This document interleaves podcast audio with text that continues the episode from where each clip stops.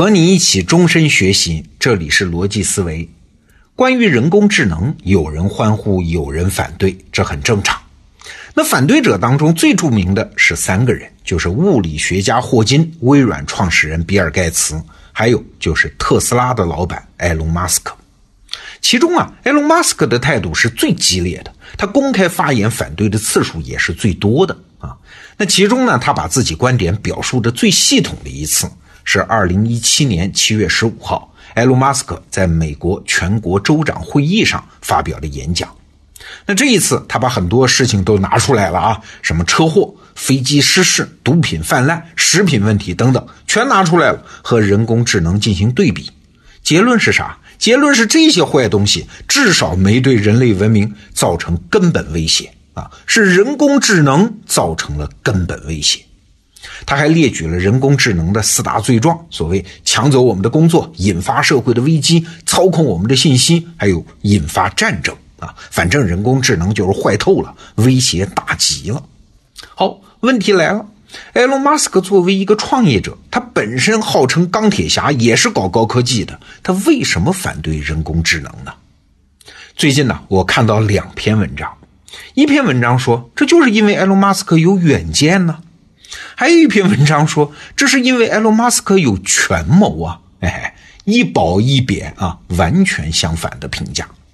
那我们先来介绍第一篇文章，就说他有远见的这一篇。这篇文章说，为什么埃隆·马斯克的想法和一般企业家不一样呢？因为一般企业家的想法都是递进的啊，是鼠目寸光的，有什么现实条件就做相应的事儿。比如扎克伯格说人工智能对人类没那么大威胁，他说的也就是现在看到的情况，是眼下的判断。但是埃隆·马斯克不一样，他的思维方式呢，从来都是把事情推到极致再来看会出现什么问题，然后呼吁人类去提前解决那些问题。所以埃隆·马斯克的眼光是长远的，他不被理解也是正常的。所以你看，埃隆·马斯克这些年做的事儿、创的业是东一榔头西一棒，但是本质上都一样。我们来数数啊，马斯克想，如果汽车一直耗用石油，这地球上的石油哪够用啊？所以他就做了电动车，就是那个著名的特斯拉。那如果电力一直依靠什么石油、煤炭这些资源，他们将来会枯竭啊，所以他就搞了太阳能电池。那如果人类的贪婪最终把地球毁掉了，人类必须在外太空生存，怎么办呢？哎，马斯克就做了火箭发射项目，将来号称要把一百万人送到火星。你看，这么有远见的人，他要是反对人工智能，不是很令人信服吗？所以在这篇文章的作者看来，埃隆·马斯克简直就是那个“春江水暖鸭先知”的鸭啊，不愿意被温水煮死的蛙。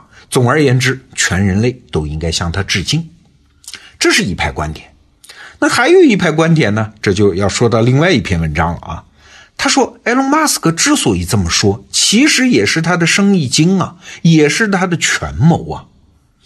我们首先得承认一个事实，就是埃隆·马斯克是一位非常会讲故事的人。比如他的特斯拉虽然年年亏损啊，产能也存疑，居然就这么一路杀到了北美市值第一的汽车公司啊，那这背后大部分都是埃隆·马斯克会说故事的功劳啊。当然，埃隆·马斯克会说很多故事啊，什么人类交通带来大气变暖，于是有了特斯拉；人类能源紧张，于是有了太阳能公司；人口压力过大，所以要移民去火星；交通非常拥堵，于是有了超级高铁。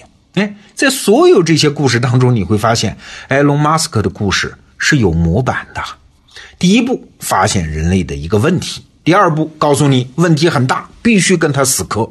那第三步呢？原来这事儿是可以用高科技解决的。那第四步呢？埃隆·马斯克就出面投资、并购、成立公司、融资啊，呃，最后就上市。那理解了这个模板，你就会发现，在人工智能这个问题上，埃隆·马斯克也是一样的套路啊。好，人工智能很恐怖吧？而且我们也不能阻止它的到来吧？那我们应该干点啥呢？埃隆·马斯克的答案是：哎，看我的，我来成立一家公司啊。那二零一五年年底呢，埃隆·马斯克就创建了人工智能公司，叫 Open AI，就是开放人工智能。这家公司啊，说自己的使命呢，就是要看着人工智能，不能让它为恶为祸人间。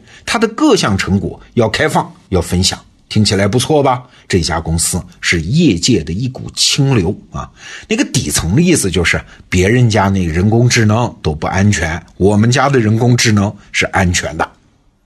反正啊，高速发展一年多的结果就是，这家公司已经在人工智能领域是举足轻重啊。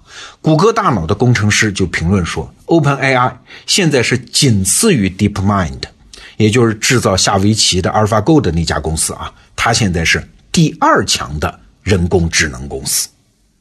那从结果上来看，强烈反对人工智能的埃隆·马斯克现在是人工智能的既得利益者了。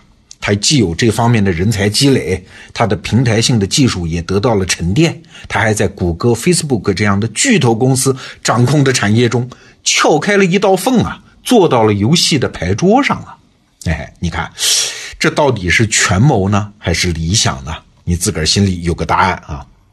那埃隆·马斯克还干了另外一件事儿，就是成立了一家叫脑机接口公司，就是把人脑和电脑连接起来这么一项技术。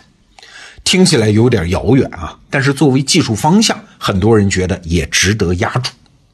那这个公司呢，用的是同一个故事啊，就是人工智能的威胁。埃隆·马斯克的说法也是这个套路啊，说。既然人工智能要毁灭人类，那怎么办呀？我埃隆·马斯克的方法就是把人类的脑力和智力进行升级。我这家公司就是用脑机接口来升级人类的，将来跟人工智能打架啊！反正埃隆·马斯克每过一段时间就会提出一个人类的敌人，然后给出解决方案，然后就又有了一笔大生意。好了，两篇文章介绍完了。上面我们介绍的是对埃隆·马斯克这个人截然不同的两种判断：一种认为他是想用远见和技术来拯救人类的；一种认为他是用故事和套路来做生意的。到底哪一个才是真相呢？你要是让我猜啊，我觉得这两篇文章说的都对，都是真相。一个人呢，如果不说自己相信的话，他就是个骗子嘛，很容易被识破的，他不可能做那么大的。但是一个人在自己相信的话中，他也会选择最能给自己带来利益的话去反复说、大声说，否则他就很难协同他人走向自己的目标。哎，你发现没有啊？完全相反的两个意图在现实中是可以并存的，并没有什么矛盾呐。哎，比如在埃隆·马斯克身上，外部的媒体舆论也好，我们的内心情感也好，都喜欢把人分成好人坏人。事儿分成好事坏事儿都喜欢对一件事做是非判断，但是是非判断道德褒贬，这事儿不是看起来那么简单的。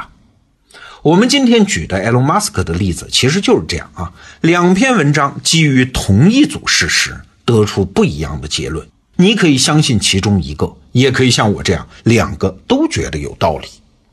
哎，下面才是我今天真正想说的话。你发现没有？刚才我介绍的两篇文章都是在判断埃隆·马斯克的动机，但是啊，这么做有个问题啊，就是每个人的动机都像埃隆·马斯克这样，他处于晦暗不明、混沌难分的状态。你做一件事儿，你分得清是为了利益、为了虚荣心，还是为了某种无私的情怀吗？哎，可能都有啊，可能不同的时间点，他们之间的搭配比例不一样啊。所以啊，动机分析总能振振有词，也总是有解释力。但是呢，我们作为求知者，对他人动机的关注，除了能够简单的做出一个道德判断之外，我们就一无所获了。你看，埃隆·马斯克立下了一个自己的目标，想到了方法，方法中有套路，也有独创，然后还获得了阶段性的成功。对于这样的人，我们可以致敬，也可以质疑，但是更应该做的是啥？是把动机判断放在一边嘛？看看他到底为我们提供了什么启发和价值。好，这周的节目就是这样。明天的罗胖精选，我会选择张潇雨老师的商业经典案例课中的一篇收费内容，供大家免费享用。好，祝各位周末愉快，下周见。